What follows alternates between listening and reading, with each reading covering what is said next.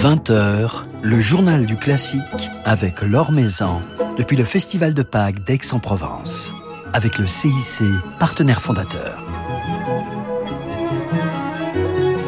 Bonsoir à tous. La transmission est l'une des valeurs essentielles que le Festival de Pâques a choisi d'inscrire dans son ADN.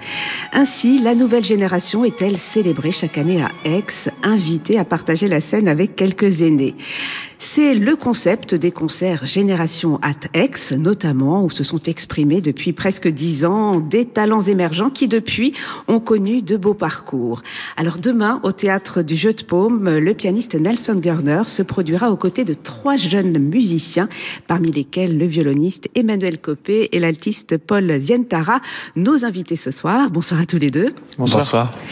Jouer avec des musiciens aussi reconnus, aussi appréciés, aussi aimés que Nelson Gurner, c'est, j'imagine, particulièrement euh, stimulant. Quand on est sur scène avec de tels artistes, on arrive à oublier qu'ils sont vos aînés, ce sont des partenaires comme les autres, même s'ils sont aussi là pour, euh, vous transmettre, pour, euh, pour vous guider, pour vous faire évoluer. Paul bah alors en fait justement on est on est aidé on est on est poussé un peu et c'est euh, et, c'est justement euh, très agréable et c'est euh, bah, déjà une immense chance pour nous de de jouer à leur côté. Et c'est des artistes qu'on admire depuis depuis tout petit et et on, oui on est on est vraiment aidé et il y a cette bienveillance aussi en répétition. On justement la transmission se fait très très rapidement en répétition et le, le fait de jouer avec eux, la, la transmission est, d'autant plus euh, euh agréable et, et, naturelle. et, naturelle. Et on oublie l'âge, on oublie la différence de, de génération, de notoriété, euh, Emmanuel? Je pense on était euh, probablement assez honoré, peut-être même un petit peu intimidé au début, et puis euh, Nelson a été vraiment euh, très fort pour nous faire un peu oublier cette, cet écart d'âge et, et d'expérience. Et puis on a passé beaucoup de temps tout simplement à jouer. On n'a pas forcément, euh, bien sûr, on a répété, mais euh, on a pris le temps d'apprendre à se connaître musicalement, quoi, par la musique, pas forcément par les mots. Et je pense que ça, c'était une, bonne manière de, réduire cet écart euh, d'expérience et juste de se retrouver comme des musiciens, quoi. Alors vous deux, vous vous connaissez bien, Paul Zientara et Emmanuel Copé. Vous, jouez assez souvent ensemble. Il y a quelques jours ensemble. Vous avez joué au festival de Colmar, c'est ça? Oui, effectivement, on a, on a joué, et d'ailleurs on a joué le même programme, on a joué le Quatuor de Schumann. Et euh, oui, on, on, se connaît depuis maintenant. Euh, on, était dans le même lycée, au lycée Racine, oui. pas dans la même classe, mais on s'est connus euh, à peu près euh, il y a 4-5 ans à peu près. Au, au, du coup, au CNSM de, de Paris. Au CNSM de Paris, oui. Ouais, ouais, on s'est un peu suivi de loin en loin, et puis on s'est rapproché euh, un peu à la faveur du Covid, tout simplement, parce qu'on a eu un, un projet commun euh, d'enregistrer des, des œuvres en faisant justement appel à des, euh, des tuteurs plus expérimentés, donc avec cette même idée de, de transmission. Euh, et donc on a beaucoup travaillé ensemble à ce moment où on n'avait plus vraiment de lien avec le public, on avait besoin de se retrouver. Et c'est comme ça qu'on est devenus assez amis, oui. Alors vous êtes toujours étudiant, vous avez commencé, entamé tous les deux une carrière, mais est-ce que vous avez encore un, un, un pied dans, dans, les études et un autre pied dans, dans la carrière? Oui, bah, l'insertion professionnelle des musiciens, elle se ouais. fait un peu, c'est toujours un peu particulier parce qu'on on termine jamais vraiment d'apprendre en général. Je pense qu'on est tous un peu toujours des, des étudiants d'une certaine manière. Et euh, en même temps, on commence à jouer euh, assez tôt. Euh, donc pour ma part, j'ai fini le conservatoire de Paris il y a, il y a deux ans. Et ensuite, j'ai passé un an à Londres euh, dans un cycle un petit peu moins euh, euh, étudiant avec des perspectives un peu plus professionnelles. Et maintenant à, à Bruxelles, à la Chapelle Elisabeth, qui est une école qui propose justement beaucoup d'opportunités euh, professionnel. Donc on est un peu entre deux, mais on voilà. est toujours entre deux. Et même avec Nelson, on apprend. Bah, vous allez apprendre toute votre vie en, en tant que, que, musicien. Alors on va évoquer euh, vos, vos, parcours, on va faire connaissance avec vous deux. Le mieux peut-être c'est de vous écouter jouer. On va commencer avec l'alto, l'alto de Paul Zientara, et vous interprétez ici un capriccio, capriccio pour alto solo d'Henri Vieuxtemps.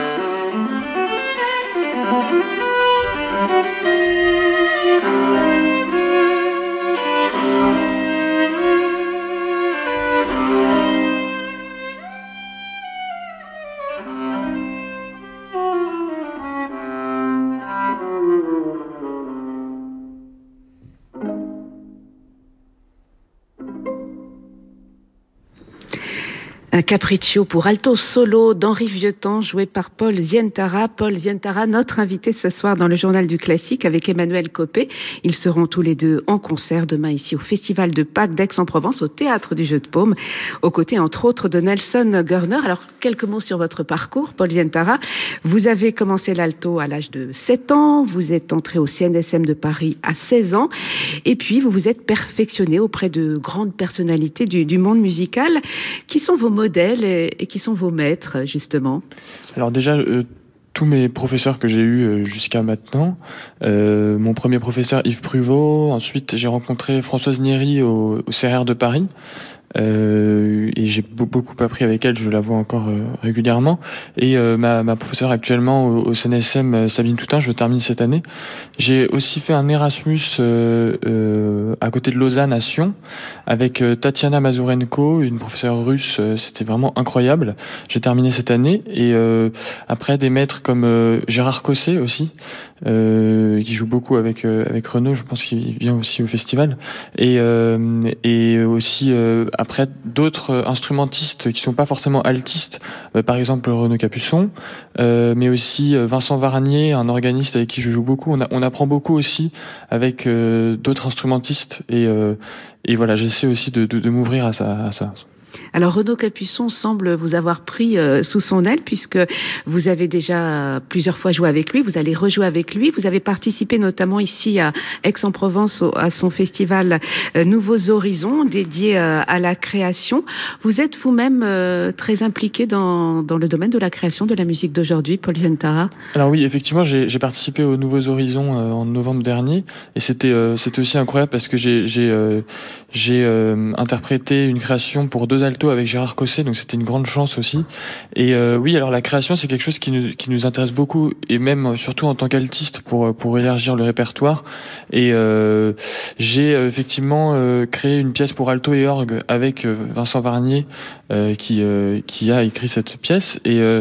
Et c'était un travail euh, que j'ai trouvé vraiment euh, génial parce que euh, on a une grande responsabilité aussi en tant que qu'interprète et le fait de faire la première mondiale c'est c'est une grande chance et de de de d'être très proche des compositeurs aussi. ça j'ai vraiment beaucoup apprécié et j'espère continuer à faire ça. Alors on a pu vous entendre et vous voir aussi à Paris, notamment salle Cortot, dans le cadre du Centre de musique de chambre de Paris, euh, dans le cadre de véritables spectacles qui sont conçus par euh, Jérôme Pernaud, qui mettent en avant de, de jeunes musiciens.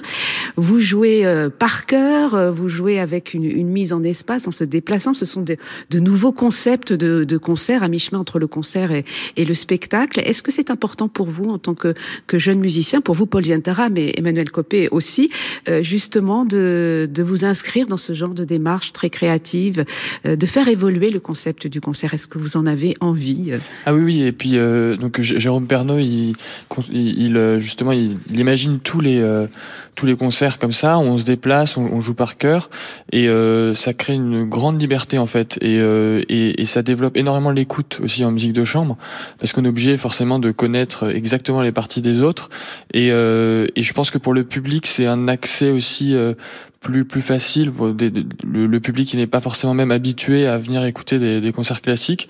J'ai euh, amené aussi des, des, gens qui, qui n'avaient pas forcément l'habitude et et, euh, et Jérôme Pernaud aussi euh, arrive à, à, créer un lien entre les arts, c'est-à-dire qu'il mêle par exemple, on a fait un concert sur sur Proust et le concert de Chausson et il y a des textes de Proust qui étaient lus. il, il fait ça très régulièrement, donc c'est c'est très important, je pense, de, de mêler les arts entre eux aussi. Et ce sont des, des concerts, des spectacles fabuleux, notamment ce, ce concert euh, Proust. Vous avez besoin également, euh, Emmanuel Copé, de, de d'imaginer d'autres concepts. C'est important en tant que jeune musicien d'apporter aussi un, nouveau souffle, sans forcément faire table rase, évidemment. Hein. Ouais, c'est très important. Je pense qu'on l'a ressenti particulièrement pendant pendant la crise du Covid parce qu'on était un peu laissé uniquement avec ça. Et j'ai fait beaucoup de, concerts de médiation dans des écoles, euh, ce genre de choses à ce moment-là et euh, ça nous permet de tout simplement renouer avec le concept même du, du concert, de s'adresser vraiment à une audience, de discuter avec elle pour les enfants qui posent des questions exceptionnelles, d'essayer de vraiment leur transmettre un message. Parfois, on peut un peu perdre ce côté-là par euh, le, la pression, euh, l'angoisse un peu des concerts. Et dans un contexte comme ça où on prend le temps, c'est extrêmement euh, touchant, tout simplement, les rapports qu'il peut y avoir avec les enfants. Et puis, euh, c'est aussi, comme le disait Paul, dans la transversalité avec les autres arts. Euh, on a fait le week-end dernier un Pierre et le Loup avec une, une, une jeune récitante et euh, on a eu des discussions sans fin sur les, liens entre musique et théâtre, tous les points communs qu'on peut trouver. Ça, c'est hyper inspirant pour nous et ça, crée un rapport différent avec la scène. Et puis, euh, et puis aussi euh, pour la musique contemporaine, je pense. Euh, il peut y avoir un côté un peu morbide d'une certaine manière à, toujours euh, jouer les mêmes œuvres et être vraiment dans un rapport vivant euh, avec les, compositeurs. C'est c'est quelque chose qui nous libère, je pense. Et c'est très enrichissant, c'est sûr. Alors il fait très beau ici, il a fait très beau aujourd'hui à Aix-en-Provence, mais on va s'offrir tout de même quelques frissons, les frimas de l'hiver, l'hiver de Vivaldi par le violoniste Emmanuel Copé.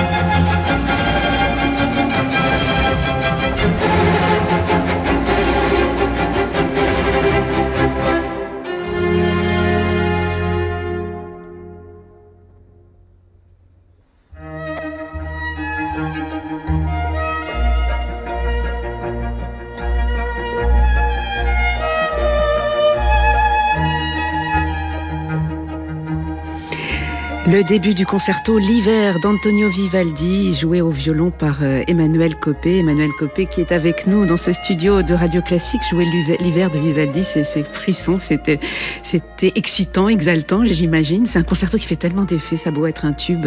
C'est une musique qu'on adore, qui nous transporte à chaque fois. À chaque fois, oui, oui, c'est, c'est toujours marrant parce qu'on peut la travailler en se disant ah, c'est un tube, c'est un tube, qu'est-ce que je vais faire avec? Et puis sur le moment du concert, on est complètement pris par l'émotion, toutes les marches harmoniques, cette différence entre le côté euh, hyper euh, euh, imitation de la nature et en même temps la beauté tout simplement musicale, quoi, de d'enchaînement de, harmonique magnifique et ouais c'est très émouvant en fait. Alors vous étiez ici dans cet enregistrement avec le Much Ensemble, je ne sais pas si c'est comme ça qu'on prononce, dirigé par Christopher Warren Green. Ce sont des musiciens de la chapelle Reine-Élisabeth puisque vous poursuivez vos, vos études dans, au sein de la chapelle Reine-Élisabeth, c'est cela? Exactement, c'est une école assez particulière, on est assez peu nombreux euh, dans un bâtiment magnifique, complètement perdu au milieu de la forêt avec des cerfs qui passent dans nos studios de, de répétition. C'est un endroit très inspirant. Euh, j'ai fait des rencontres musicales vraiment magnifiques euh, euh, avec les, les, les autres étudiants de, là-bas. Et puis avec mon professeur Augustin Dumay, qui est un véritable maître et qui, qui, est extraordinaire, qui a un vrai lien, on parlait de transmission tout à l'heure, mais qui a un vrai lien avec l'histoire du violon, avec Milstein, avec Grumio, et qui a vraiment ce, ce savoir euh, qui transmet de manière très très touchante. Et euh, c'est toujours ce que j'ai recherché aussi avant. Euh, J'étais à, à, Londres avec un, un professeur qui s'appelle György Pauk, qui a maintenant 85 ans et qui euh, qui est de l'école hongroise du violon avec des liens complètement fascinants avec les compositeurs, des partitions annotées par euh, des disciples de Bartok, enfin des choses complètement folles quoi, qui nous replongent euh, dans un univers un peu révolu. Et je pense que pour nous jeunes musiciens, c'est incroyable d'essayer de garder un peu ce lien avec l'histoire. Quoi. Oui, puisque vous êtes passé par, euh, par Londres, euh, actuellement à la chapelle Reine-Élisabeth, vous étiez au CNSM de Paris, à l'Académie Jarouski également, auprès de, de Geneviève Laurenceau. Vous avez euh, besoin de rencontrer des professeurs différents, d'aller voir ce qui se passe ailleurs, d'élargir au maximum vos horizons. Aujourd'hui, un, un jeune musicien n'est pas formé par un seul professeur. Il a besoin de se nourrir, et j'imagine que c'est pareil pour vous, Paul Zientara, de, de différentes influences. C'est essentiel. Oui, je pense qu'il y a une notion tout simplement d'école euh, dans les instruments à cordes en particulier. On a un peu perdu cette idée parce qu'on est dans un monde très mondialisé. Euh, mais euh, il y a 50, 60 ans, il y avait vraiment cette idée d'école franco-belge, d'école russe, d'école hongroise, dont on parle un peu moins aujourd'hui. Et, et donc c'est vraiment une esthétique. Quoi. Ils se battent pour des principes musicaux et d'aller voir un peu des, des, personnalités différentes, déjà ça fait relativiser sur le côté objectif de la musique, on se rend compte qu'il y a une grande part de subjectivité. Et, et puis euh, c'est émouvant de voir des gens qui se battent vraiment pour euh, des idées musicales. Quoi, c'est pas qu'une affaire de point de vue, c'est une affaire de culture. Quoi. Alors vous serez tous les deux en concert, Emmanuel Copé et Paul Ziantara, demain au Théâtre du Jeu de Paume, ici euh, au Festival de Pâques d'Aix-en-Provence, avec entre autres Nelson Gurner. Comment se sont passées les premières répétitions avec Nelson Gurner Paul. Alors c'était euh, c'était intimidant au début pour euh, pour nous parce que c'est euh, on, admire tous Nelson Gurner et mais ça s'est très bien passé, il nous a mis très à l'aise, c'était très naturel en fait. Et et justement on a senti même une évolution un peu de, de au, fil des, répétitions. Et et maintenant on, est vraiment beaucoup plus connecté, c'est vraiment c'est vraiment ça se passe très très bien, on est vraiment très content. Alors vous allez jouer un programme entièrement dédié à, à Schumann. Schumann, c'est un compositeur euh, difficile à jouer, difficile à, comprendre. Il a c'est un, langage finalement assez mystérieux, le, le, le langgage de Schumann, qui n'est pas forcément euh, accessible au premier abord, même pour un auditeur. Comment rentre-t-on en tant qu'interprète dans, dans, la musique de, de Schumann, euh, Emmanuel? Alors pour les cordes, il peut y avoir tout simplement une difficulté assez euh, terre à terre, qui est une difficulté instrumentale, parce qu'il écrit souvent des choses dans les registres intermédiaires, qui sont des registres qui sonnent pas tellement. Donc il faut essayer de trouver une beauté sonore et une puissance sonore là-dedans. Euh, et puis ensuite, il faut se plonger dans la personnalité de Schumann, qui est quand même euh, assez compliqué, assez torturé à, à, comprendre. Et on n'est pas psychiatre, donc c'est pas forcément évident. Mais euh, il y a une part de folie. Il y a une part de folie. Il y a une part, il y a une grande liberté formelle, donc c'est parfois difficile de s'y retrouver. On comparait tout à l'heure dans les répétitions les, les différences dans les dans, dans les, euh, les répétitions euh, à l'intérieur de la forme. Comment tout d'un coup il fait une rupture complètement avec ce qu'il a fait la première fois. Et puis euh, il y a cette folie de changement de caractère. Quoi. Il peut passer de quelque chose complètement intérieur, euh, pas inexpressif, mais vraiment au plus profond de son âme, avec une espèce d'exaltation complètement folle, très très joyeuse, et souvent avec des, des caractères qui sont pas du tout manichéens. Donc ça peut être un tempo et un caractère un peu dansant, mais avec une forme de mélancolie mineure. Donc c'est très difficile de d'arriver à transmettre tout ça. C'est ce qui est passionnant aussi en même temps. C'est ce qui est passionnant. Et puis dans cette œuvre en particulier, euh, Bon, elle, elle, fait un peu miroir au, au, quintet avec piano, mais qui est beaucoup plus brillant. Et là, il y a quelque chose d'assez intérieur. Et en même temps, dans le final, on est complètement euh, exalté. Enfin, en tout cas, à chaque fois, pour moi, c'est quelque chose de, on se laisse emporter, quoi. C'est le quatuor avec piano, hein, puisque vous jouez le quatuor et non, non pas le quintet. et, et, Paul Zientara, en tant qu'altiste, vous vénérez forcément Schumann. Il adorait votre instrument. Il, ah bah, il vous a écrit quelques-uns des plus beaux chefs-d'œuvre. Ben oui, effectivement, les, les, les Martian Builder euh, que demain je jouerai. Et euh, oui, c'est une œuvre incontournable du, du répertoire de, l'alto. Et euh, c'est une œuvre en, quatre mouvements et, comme disait Emmanuel, c'est toujours très varié. Il y a, un peu cette double personnalité qui ressort énormément dans bah, toutes ses œuvres, mais principalement aussi dans les Marshall Builders, je trouve. Donc euh, oui, oui, c'est un compositeur qui a écrit pour l'alto. Euh, c'est une grande chance de jouer ça demain avec Nelson Garner. On va se plonger quelques instants dans, l'univers de Schumann en compagnie justement de, de Nelson Garner.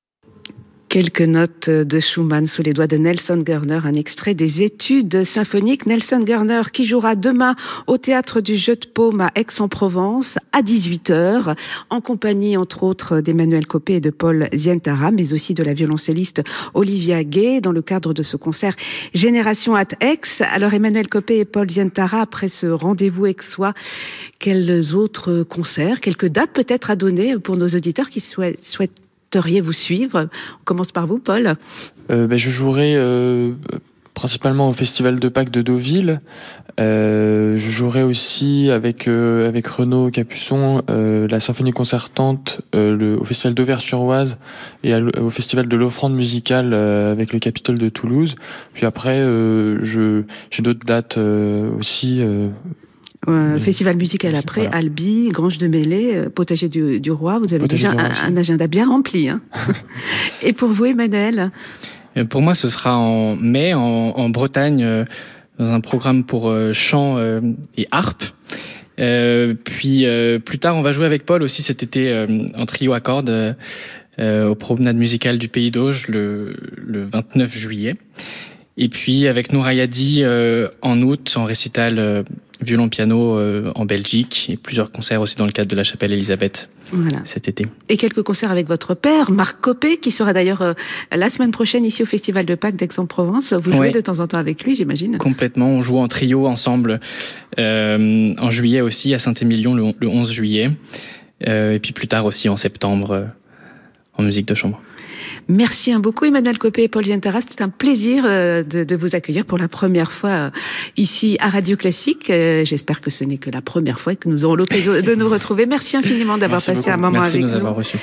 Merci à Clément Atlan pour la réalisation de cette émission. Dans quelques instants, La Passion selon Saint Jean de Bach, l'un des moments les plus attendus du Festival de Pâques d'Aix-en-Provence. Elle sera jouée ce soir par l'ensemble Café Zimmermann avec l'ensemble Vox Luminis et ce, sera, et ce sera dans quelques instants en direct sur Radio Classique depuis le Grand Théâtre de Provence. À ne pas manquer dimanche à 21h sur notre antenne la retransmission du formidable concert de Maria Joao Pires avec l'Orchestre Philharmonique de Monte-Carlo et Kazuki Yamada, un programme Mendelssohn, Mozart euh, et Schumann capté dimanche dernier au festival. Et puis le Journal du Classique reviendra dès lundi pour une nouvelle semaine ici au Grand Théâtre de Provence. C'est Jean-Michel Duez qui sera aux commandes et parmi ses invités, il y aura entre autres le violoncelliste Marc Copé. Un grand merci au public qui est venu nous tenir compagnie ici Grand Théâtre de Provence. Et très belle soirée à tous. Je vous retrouve dans un instant pour la Passion selon Saint Jean.